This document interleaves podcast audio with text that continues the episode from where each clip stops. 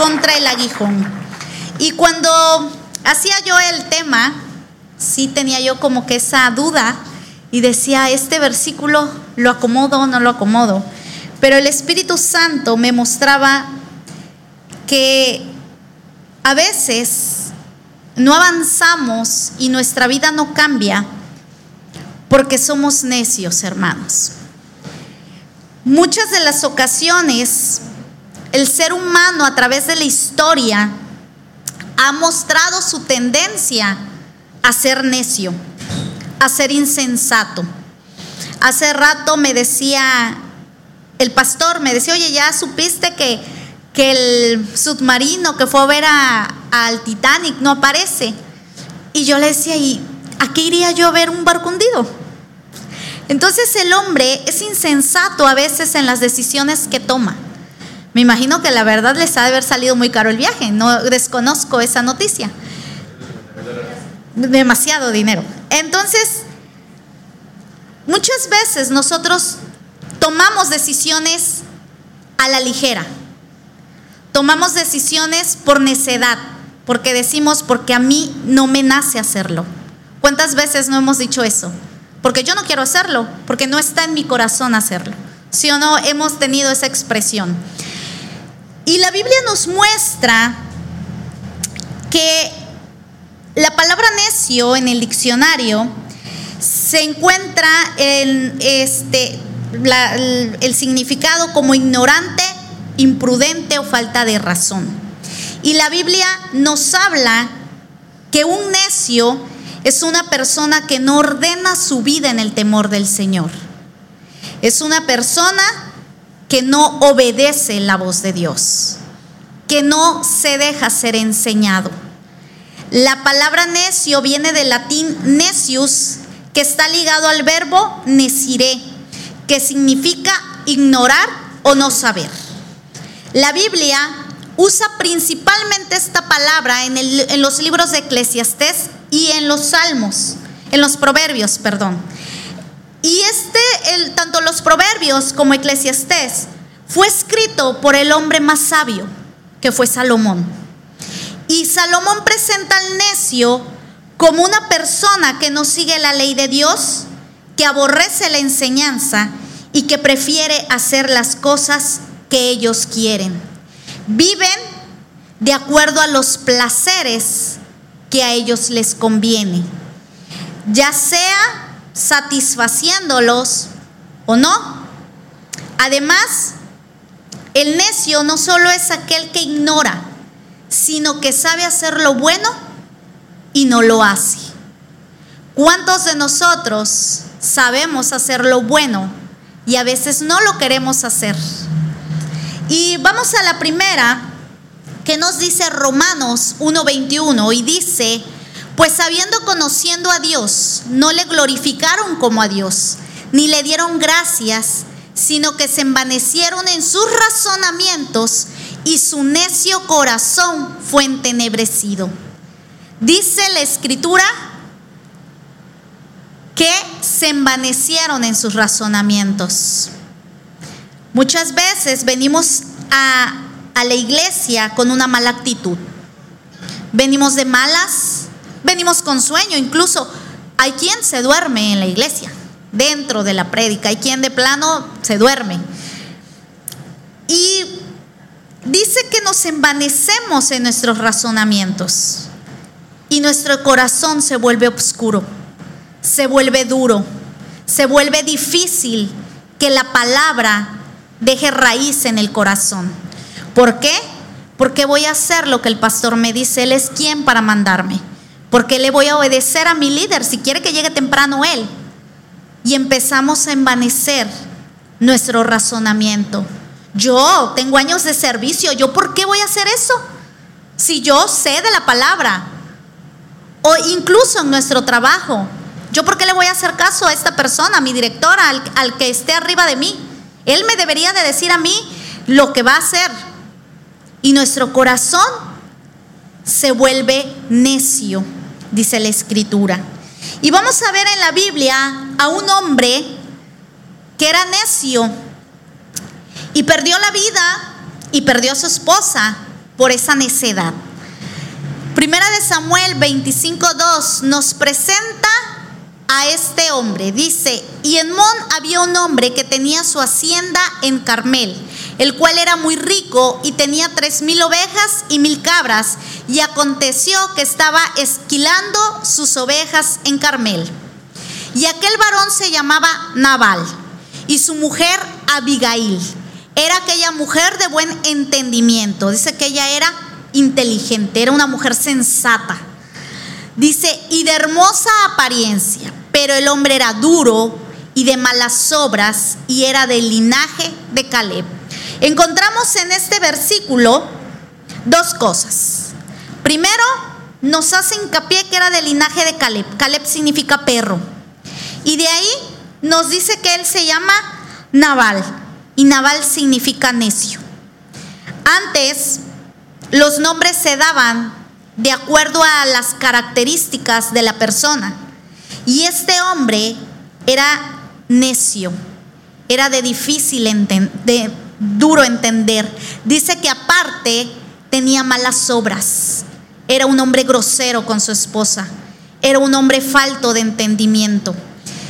Y vamos a ver qué nos sigue diciendo la escritura.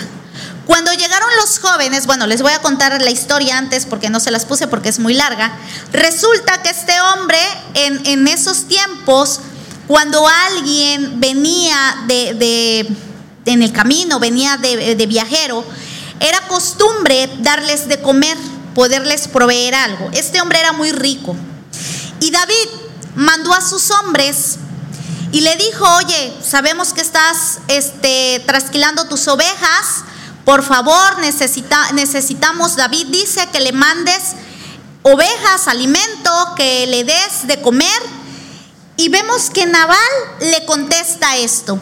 Cuando llegaron los jóvenes enviados por David, dijeron a Nabal todas estas palabras en el nombre de David y callaron. O sea, les dijo, por favor, danos de tus ovejas. Haznos de comer porque no hemos comido. Más adelante dice, y Nabal respondió a los jóvenes enviados por David y dijo, ¿quién es David y quién es el hijo de Isaí? David, dice la escritura, que era muy conocido. Él sabía perfectamente quién era David. Él conocía quién era David. Que no quisiera obedecer a la voz de David era diferente. Dice, muchos siervos hay hoy que huyen de sus señores. ¿He de tomar yo ahora mi pan, mi agua y la carne que he preparado para mis esquiladores y darla a hombre que no sé de dónde son? Continúa diciendo, y los jóvenes que había enviado David se volvieron por su camino y vinieron y dijeron a David todas estas palabras. Tal vez en estos momentos nosotros podríamos decir, bueno, tiene razón Naval, ¿por qué le va a dar de su pan? Bueno, vamos a ver que más adelante en la historia los hombres de David habían cuidado a los pastores de Nabal. No había habido ni un robo hacia Nabal. Ellos habían protegido su ganado, habían protegido sus ovejas, habían protegido a sus pastores. Y este hombre fue insensato, fue malagradecido. La Biblia habla y nos pone a Naval de un ejemplo de, insans, de y nos deja consecuencias a nuestra vida. Cuando nosotros somos faltos de entendimiento, al final llega una consecuencia. ¿Cuántas veces, tal vez en nuestra vida, no nos han dicho, no andes con esta persona, no te va a hacer bien, no es para ti, pero uno, y más las mujeres, se creen redentoras y nos creemos que va a cambiar porque estamos muy bonitas y porque nos ama y el hombre va a cambiar. Y triste historia, porque nunca cambia. Y volvemos a cometer el error. O, por ejemplo, muchas veces, ¿no? Este, no dejamos las amistades, a pesar de que esas amistades nos traen que nos alejemos de la presencia de Dios no permite que nuestra santidad llegue a, donde debe de llegar, porque dice la escritura que un poco de levadura leuda toda la masa. Y tal vez tú dices, bueno, pues si nada más platico cositas chiquitas con ellos. Pero entonces empieza a cambiar tu visión de lo que tiene Dios para tu vida. Y vamos a, examinar la conducta de este hombre. Y lo primero vemos que podemos encontrar en Naval es que un hombre necio devuelve mal por bien. David le había hecho un bien y él no quiso darle de comer. Vamos a ver qué dice la escritura. Dice, entonces David dijo a, su, a sus hombres, ciñase cada uno su espada y se ciñó cada uno su espada y también David se ciñó su espada y subieron tras David como 400 hombres y dejaron 200 con el bagaje. Este David dijo, bueno, no nos va a dar de comer, pues vamos a matarlo, porque eso iba, se lo voy a quitar a la fuerza. Y David había dicho, ciertamente en vano he guardado todo lo que éste tiene en el desierto sin que nada le haya faltado en todo cuanto es suyo, y él me ha vuelto mal por bien. Él lo había cuidado. Dice, oye, yo no lo hice pues gratis, no él esperaba que al final tener una recompensa. Y vemos que Naval no fue inteligente y Proverbios nos dice, ah, dice, haga así Dios a los enemigos de David y aún les añada que de aquí a mañana de todo lo que fuere suyo no he de dejar con vida ni a un varón. David estaba dispuesto a acabar con la casa de Nabal. La insensatez de este hombre había provocado y encendió la ira de David. ¿Qué ha encendido tu insensatez en tu vida? Tal vez algún desfalque económico, tal vez tu familia se ha fracturado, tal vez el ser duro y el ser necio o necia ha hecho que tu casa ya no sea un hogar, sino que quieras llegar tarde porque no soportas estar ahí o tus hijos no te obedecen. Y muchas veces cometemos el mismo error. Proverbios 17:13 dice, el que da mal por bien, no se apartará el mal de su casa. Debemos de ver, hermanos, cuando una persona nos hace el bien, ¿cómo le pagamos? Y sobre todo, tenemos un Dios que siempre nos hace el bien. ¿Qué actitud tomamos cuando estamos delante de su presencia? Porque quiero contarle que su presencia está en este lugar. Y el hecho de que tal vez estemos cansados o haya quien, ah, no es a la pastora la que no le está haciendo caso, es a la palabra de Dios. Y entonces, ¿qué es lo que haces? Dice que no se apartará el mal de su casa. Otra de las características de un hombre necio es que no reconoce autoridad. Cuesta trabajo someterse, ya sea al esposo, ya sea al trabajo, al jefe, ya sea su líder, ya sea sus maestros, ¿Por qué le voy a hacer caso? ¿Por qué si no me nace? ¿Por qué tiene que? Pues no, no lo hago y me voy, ¿sí o no? Así nos ponemos. Parecemos niños caprichosos. Cuando les mandamos a hacer algo, dicen, no, ¿por qué? No, no lo voy a hacer. Ve tú si quieres. ¿Sí o no? Y vemos que Proverbios nos dice, el sabio de corazón recibirá los mandamientos, mas el necio de labios caerá. ¿Qué tanto recibimos los mandamientos de Dios en nuestro corazón? ¿Qué tanto abrazamos su palabra? ¿Qué tanto estamos dispuestos a obedecer? Porque hay versículos que sí los tomamos y, nos hacemos de, los hacemos nuestros, ¿no? El de todo lo puedo en Cristo que me fortalece. Tenemos un sinfín de versículos con los cuales nos sentimos victoriosos y los abrazamos y los hacemos nuestros. Pero cuando se trata de obedecer, esa parte de la Biblia no nos gusta. Esa parte de la escritura no es para mí. Entonces vemos que somos necios. Y vemos que la Biblia nos habla de la necedad, no como alguien que defiende su opinión, no como alguien que, este, se, pone en un, en un, en un, este, en un lugar y de ahí no se quiere quitar. No, El necio en la escritura nos habla alguien falto de entendimiento, alguien que no quiere obedecer a Dios, alguien que no está dispuesto a recibir la enseñanza. Ese es un hombre necio. ¿Y cuántas veces Dios nos ha dicho, haz esto y no lo hacemos? ¿Cuántas veces Dios nos ha mandado a hacer algo? Decía el pastor el domingo y, daba risa, pero era, es verdad. Dios nos manda a hacer diez cosas y hacemos una, que es tal vez dices, ah, ya vine el domingo, ya vine el miércoles, ¿qué más quieres Dios? Y no es así. Vemos que entonces podemos ser hombres y mujeres necias.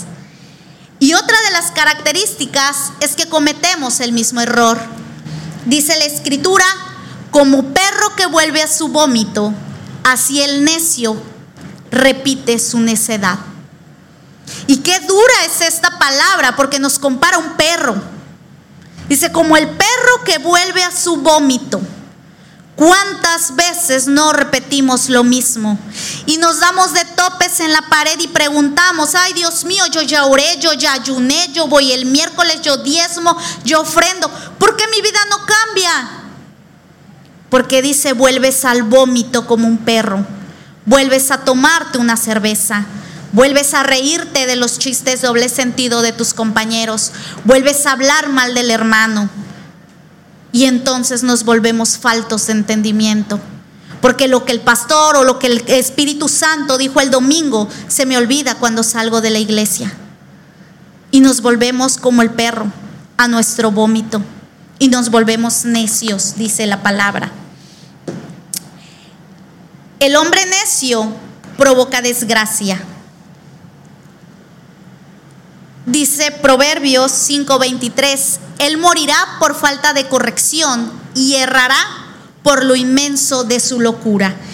Yo cuando hacía la predicación, la nueva traducción viviente lo dice de esta forma, así muere esta clase de gente que no quiere ser corregida, su falta de, de entendimiento acabará por destruirla.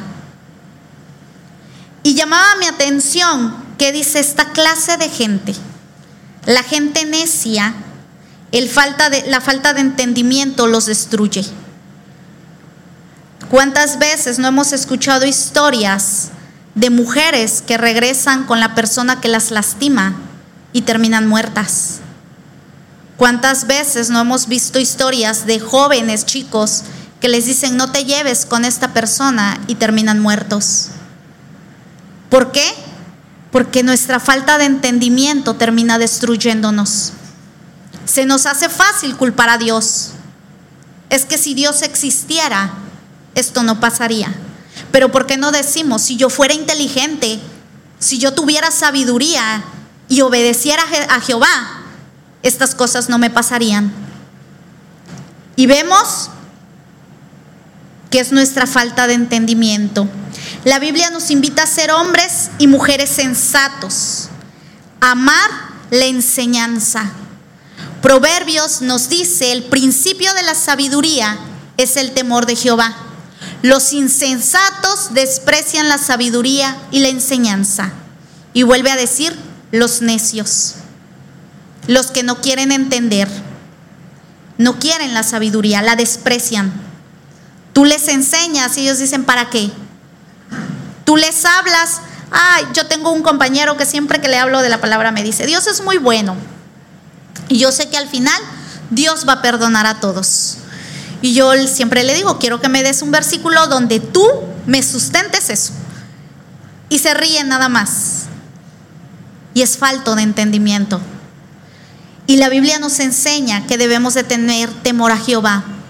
No un temor de miedo de que nos va a pasar algo, no un temor reverente un temor de que estamos ante el Rey de Reyes y Señor de Señores, un temor de que no estamos hablando con un igual cada vez que venimos a la presencia del Padre.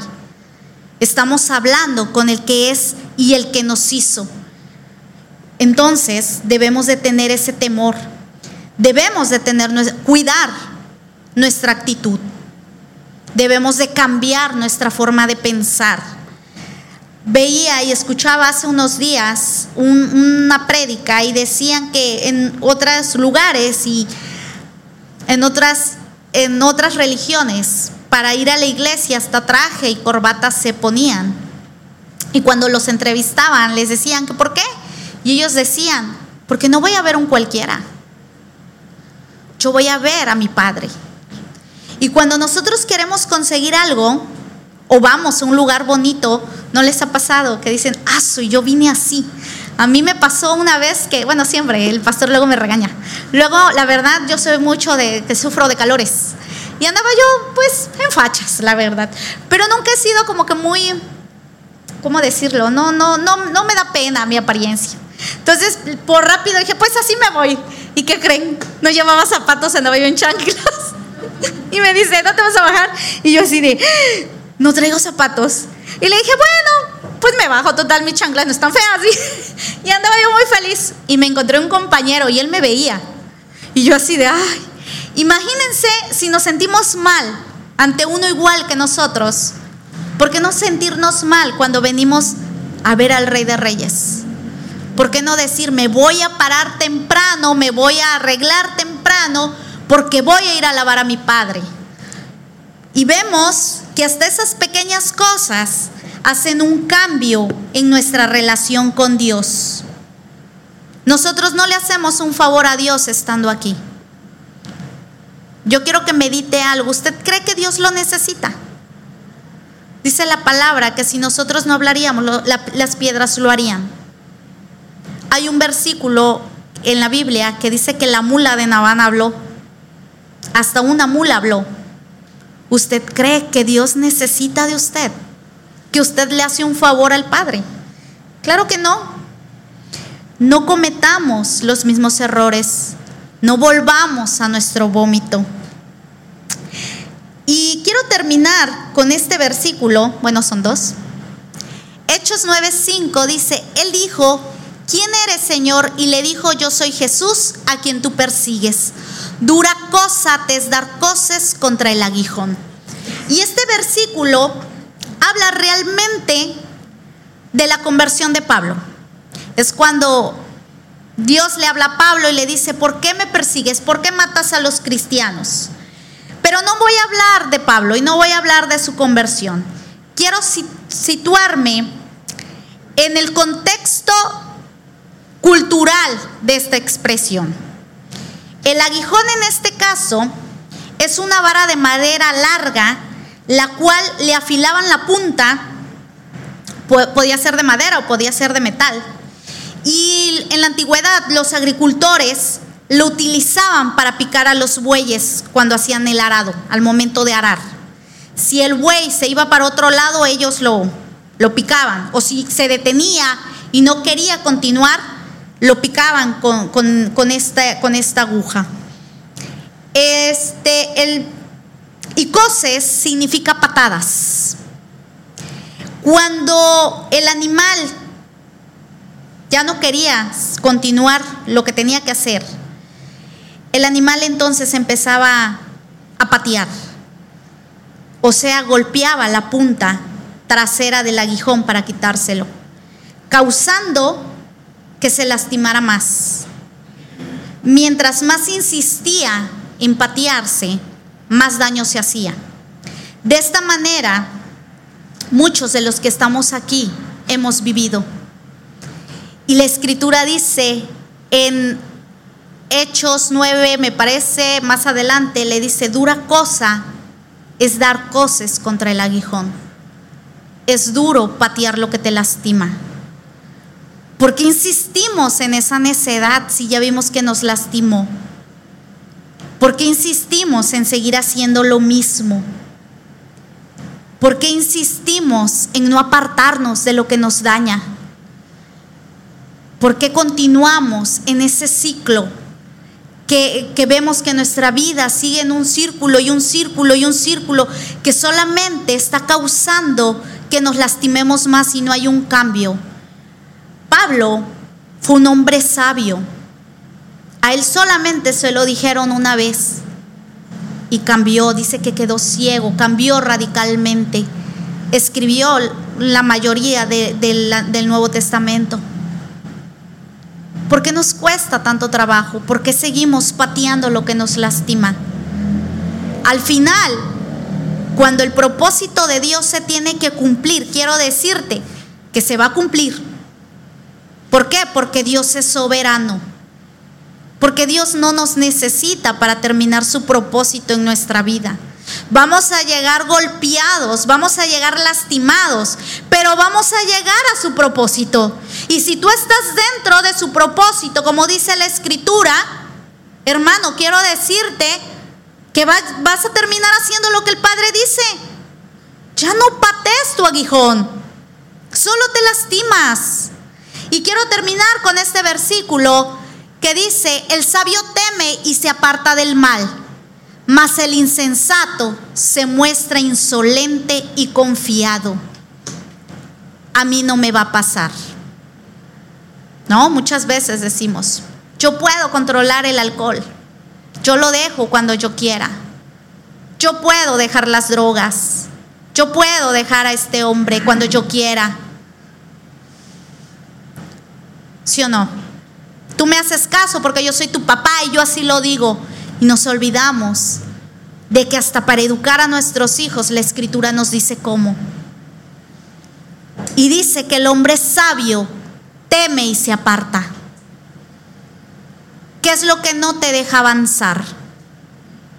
¿En dónde está tu falta de entendimiento? ¿Qué es lo que tú vuelves a repetir y vuelves a repetir, como dice Proverbios, el perro vuelve a su vómito, es fuerte, pero es verdad. ¿A dónde vuelves que no lo puedes dejar? Yo te invito a que te pongas de pie, amado hermano. Y así como Dios le dijo a Pablo, hoy te repite lo mismo. No te es dura cosa darte golpes contra el aguijón.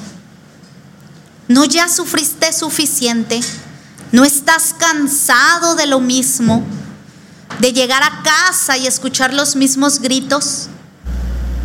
¿De tal vez hablar con tu hijo y que repita la misma historia? Tal vez estás cansado de tener un corazón siempre malhumorado, siempre descontento. ¿Por qué? Porque Dios no te da lo que tú crees que te mereces. Porque así somos.